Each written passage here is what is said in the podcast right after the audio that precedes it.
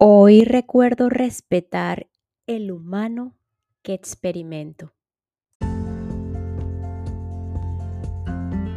Hola, hola, quien te saluda Carla Berríos en KB en Unión Live, un podcast creado a partir de un propósito vital en donde encontrarás diversas herramientas para ayudarnos juntos en este camino de sanación y así recordar el verdadero ser.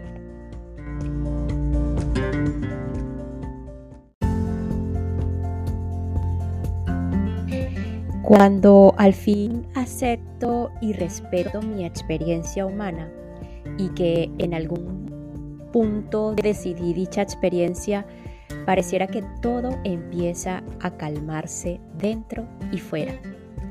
Continuamos aquí en los apuntes de un gran maestro para mí, sin duda, Gerardo Smelling, relacionados con la evolución de la conciencia.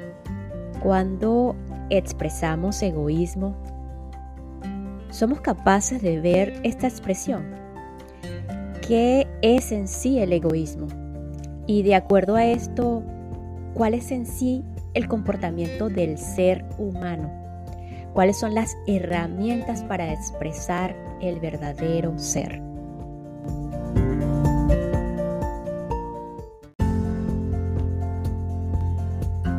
El egoísmo es el típico comportamiento de no ser. La definición de egoísmo que nos ha enseñado la cultura está totalmente distorsionada.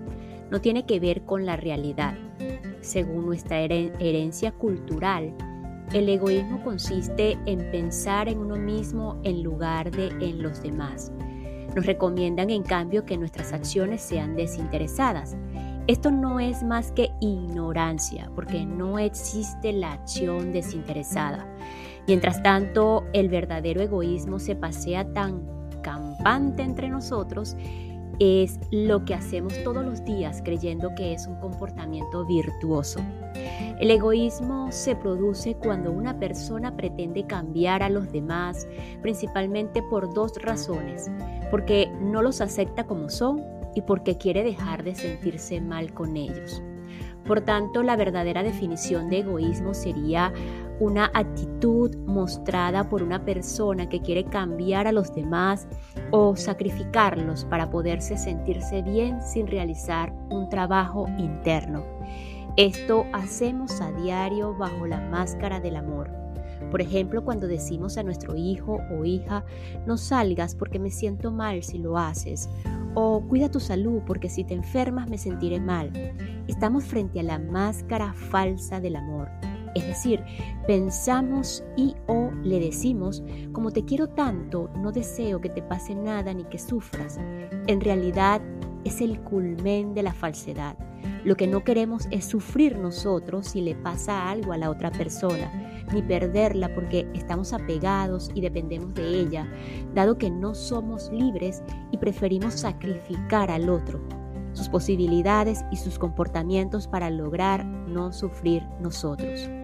El no puedo vivir sin ti es una perfecta expresión del egoísmo y la usamos en una manera tan romántica.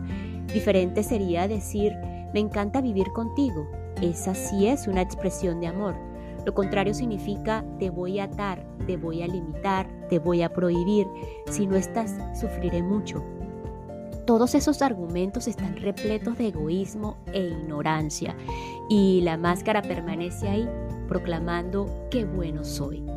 El egoísmo implica no ser capaz de aceptar a los demás ni de respetar sus experiencias, sino pretender obligarlos a cambiar para poder sentirse uno en paz. Esto genera unos resultados desastrosos en las relaciones humanas y conduce al estado del no ser y a situaciones que no son de sabiduría. El estado del ser, en cambio, evalúa todo con sabiduría y respeta y ama.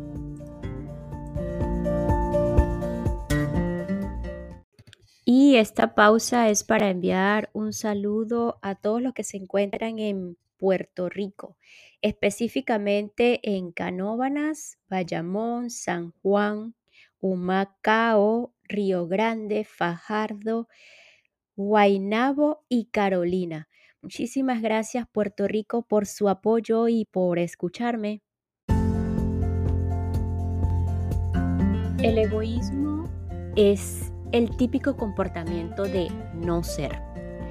La definición de egoísmo que nos ha enseñado la cultura está totalmente distorsionada. No tiene que ver con la realidad. Según nuestra herencia cultural, el egoísmo consiste en pensar en uno mismo en lugar de en los demás. Nos recomiendan en cambio que nuestras acciones sean desinteresadas. Esto no es más que ignorancia, porque no existe la acción desinteresada. Mientras tanto, el verdadero egoísmo se pasea tan campante entre nosotros es lo que hacemos todos los días creyendo que es un comportamiento virtuoso. El egoísmo se produce cuando una persona pretende cambiar a los demás, principalmente por dos razones, porque no los acepta como son y porque quiere dejar de sentirse mal con ellos. Por tanto, la verdadera definición de egoísmo sería una actitud mostrada por una persona que quiere cambiar a los demás o sacrificarlos para poderse sentirse bien sin realizar un trabajo interno. Esto hacemos a diario bajo la máscara del amor. Por ejemplo, cuando decimos a nuestro hijo o hija, no salgas porque me siento mal si lo haces, o cuida tu salud porque si te enfermas me sentiré mal. Estamos frente a la máscara falsa del amor. Es decir, pensamos y o le decimos, como te quiero tanto, no deseo que te pase nada ni que sufras. En realidad es el culmen de la falsedad. Lo que no queremos es sufrir nosotros si le pasa algo a la otra persona, ni perderla porque estamos apegados y dependemos de ella, dado que no somos libres y preferimos sacrificar al otro sus posibilidades y sus comportamientos para lograr no sufrir nosotros. El no puedo vivir sin ti es una perfecta expresión del egoísmo y la usamos en una manera tan romántica. Diferente sería decir, me encanta vivir contigo. Esa sí es una expresión de amor. Lo contrario significa, te voy a atar, te voy a limitar, te voy a prohibir. Si no estás, sufriré mucho. Todos esos argumentos están repletos de egoísmo e ignorancia y la máscara permanece ahí proclamando qué bueno soy. El egoísmo implica no ser capaz de aceptar a los demás ni de respetar sus experiencias, sino pretender obligarlos a cambiar para poder sentirse uno en paz. Esto genera unos resultados desastrosos en las relaciones humanas y conduce al estado del no ser y a situaciones que no son de sabiduría. El estado del ser, en cambio, evalúa todo con sabiduría y respeta y ama.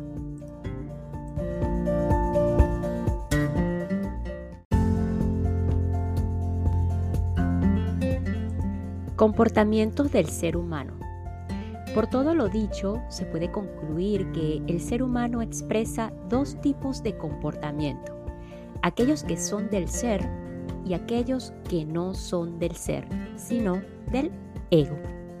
El comportamiento del no ser, del ego, está lleno de dualidad, de reactividad, genera sufrimiento, confusiones, conflictos, dramas, conflictos con el exterior y trata de modificarlo todo para sentirse bien. Por el contrario, el comportamiento del ser acepta todo como perfecto, pero no por resignación.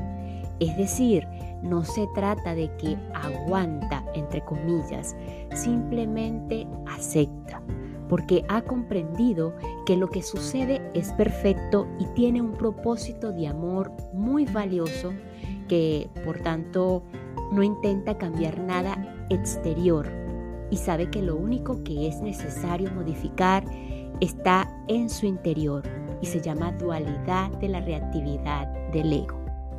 Entonces, desde la comprensión del ser, entendemos que aquello a lo que comúnmente llamamos problemas no son otra cosa que oportunidades de aprendizaje perfectas, que los resultados que obtenemos satisfactorios o no, también son perfectos para reconocer aquello que los origina.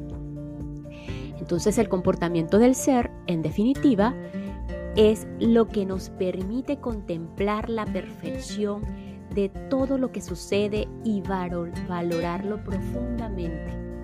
Esto es un ejercicio que requiere disponer, en primer lugar, de información de sabiduría con la que podamos reprogramar la mente. En segundo lugar, energía suficiente para manejar esa información. Y en tercer lugar, entrenamiento constante para alcanzar el éxito a través del ejercicio de desensibilización, enfrentándonos a la cotidianidad con total paz, sin sufrimiento y en un estado de profunda comprensión. Este comportamiento del ser jamás busca culpables, únicamente soluciones y valora la experiencia como una oportunidad de aprender.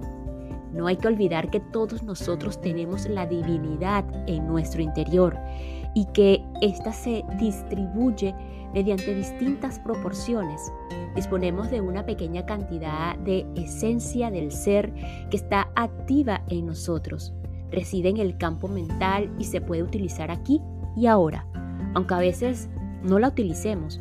En ocasiones está despierta, entonces se llama comprensión y está consciente en nosotros. Es hacia ella a donde nos dirigimos mediante el desarrollo espiritual. Se trata de ampliar la comprensión para que llegue a tener la fuerza suficiente como para trascender los límites del ego que aún resisten en nuestra mente. En la medida en que logremos esto, comenzarán a manifestarse en nosotros informaciones y fuerzas muy superiores a lo que podemos sospechar siquiera que existe. Al conseguir limpiar nuestro campo mental de limitaciones, empezará a expresarse a través de nosotros lo que se acumula en nuestra conciencia divina, que lleva miles de años recogiendo información. Más aún, podrá manifestarse en nosotros la esencia del ser, la chispa divina. Es algo tan formidable que no alcanzamos a suponer que exista en ese grado de poder de nosotros es el poder de dirigir y gobernar la materia. Esto significaría no solo reconstituir totalmente nuestro cuerpo, sino además otorgarle cualquier forma o característica, así como entrar o salir de él. El cuerpo físico se convertiría en una especie de traje que se puede quitar y poner y cambiar por otro sin ningún problema. Desaparecería de nuestra mente la palabra imposible no hay nada imposible en el universo. La sentencia correcta es, aún no puedo hacerlo o aún no sé cómo hacerlo.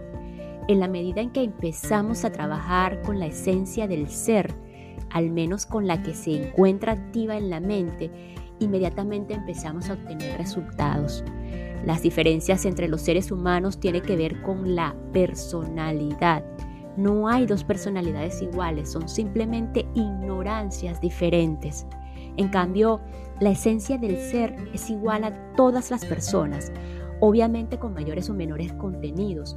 Por eso la comparamos con el agua, un elemento que está contenido en todo, pero no siempre en la misma proporción. Su máximo contenido está en los océanos, pero todo tiene humedad y por tanto la misma esencia es agua. Lo mismo ocurre con la esencia del ser en nosotros, la comprensión, el amor, no importa en qué proporción se encuentre en una persona, es igual a lo que posee cualquier otra. Evidentemente, si las proporciones son pequeñas, resultarán insuficientes para producir ciertos resultados, pero igualmente son de amor.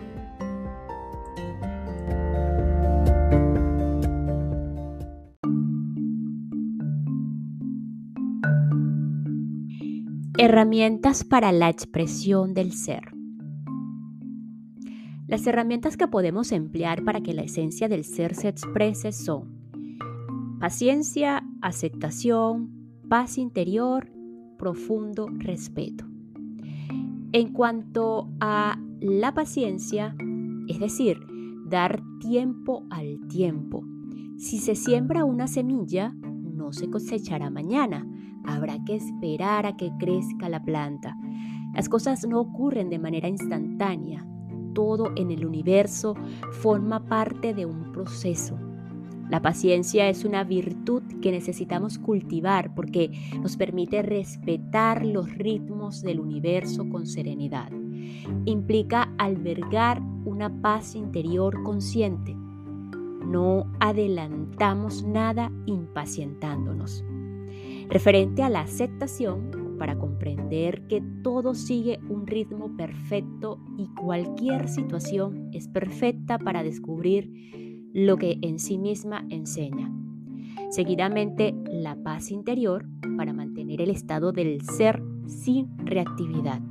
Para desarrollar la paz absoluta es necesario encontrarse en un lugar donde nadie sea pacífico. Y en cuanto al profundo respeto, principalmente en las relaciones con los demás.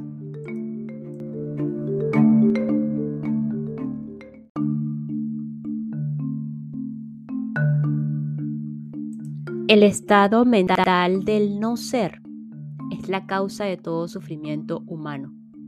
Es posible salir de ese estado aprovechando las oportunidades sin huir de ellas ante aquellas situaciones a las que llamamos problemas, entre comillas, hay que disponerse a usar la propia energía para pasar la prueba y que no se repita más. Bienvenidos los retos, bienvenidos los entrenadores, bienvenidas las dificultades. No hay que buscarlas, pero aprovechemos las que la vida nos ofrece y no las desperdiciemos.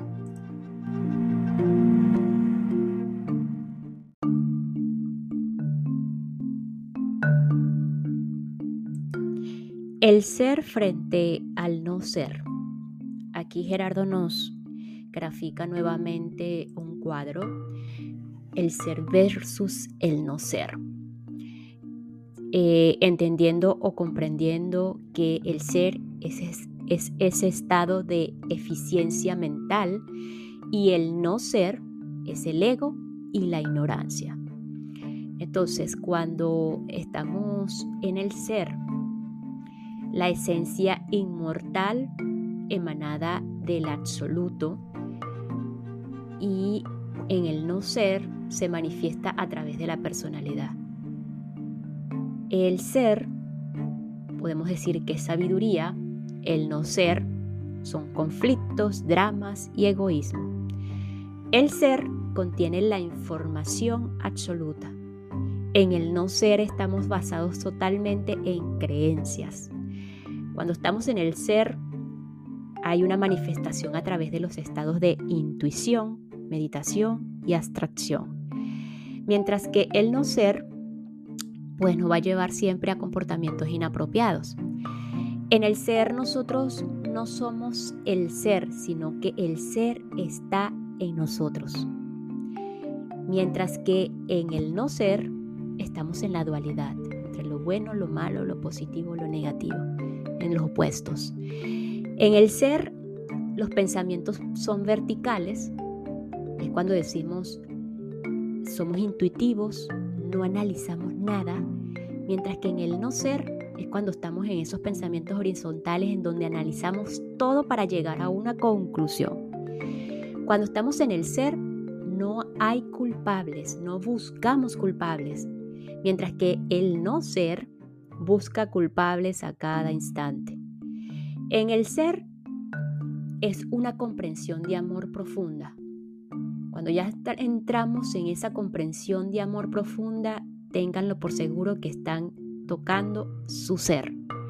Y cuando estamos en el no ser, pues por supuesto no hay armonía ni amor, porque si estamos en dualidad, pues no hay esa armonía. Cuando estamos en el ser, está la herramienta de la aceptación. Si aceptamos, tenemos paz interior y un profundo respeto. Es decir, hay 0% de reactividad. Cuando estamos en el no ser, todo es una reacción, de forma negativa o positiva. Tal dualidad. Cuando estamos en el ser, hay felicidad total, hay 0% sufrimiento. Mientras que en el no ser, pues dependemos de lo que sucede fuera para ser felices y por supuesto estamos en sufrimiento.